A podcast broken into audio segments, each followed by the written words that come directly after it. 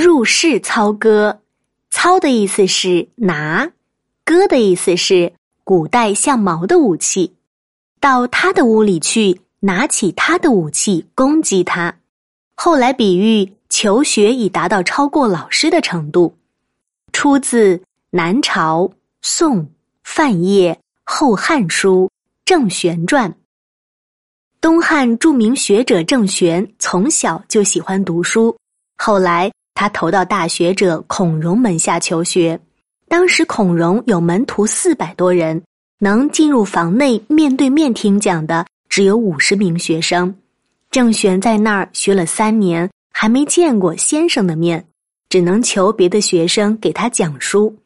郑玄本人十分刻苦，渐渐的，他的学问超过了所有弟子。有一天，孔融突然在楼上召见郑玄，向郑玄提出了几个难解的问题。郑玄对答如流，条理清晰。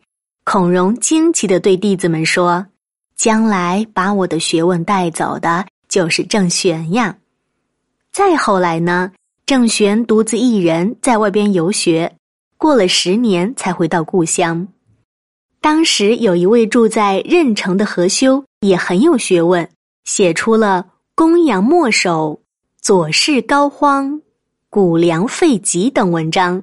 郑玄看到了，就针对他的文章写出了自己的意见。由于意见中肯，击中要害，何修看见后感叹地说：“郑玄这是进了我的屋子，操起了我的毛来讨伐我呀！”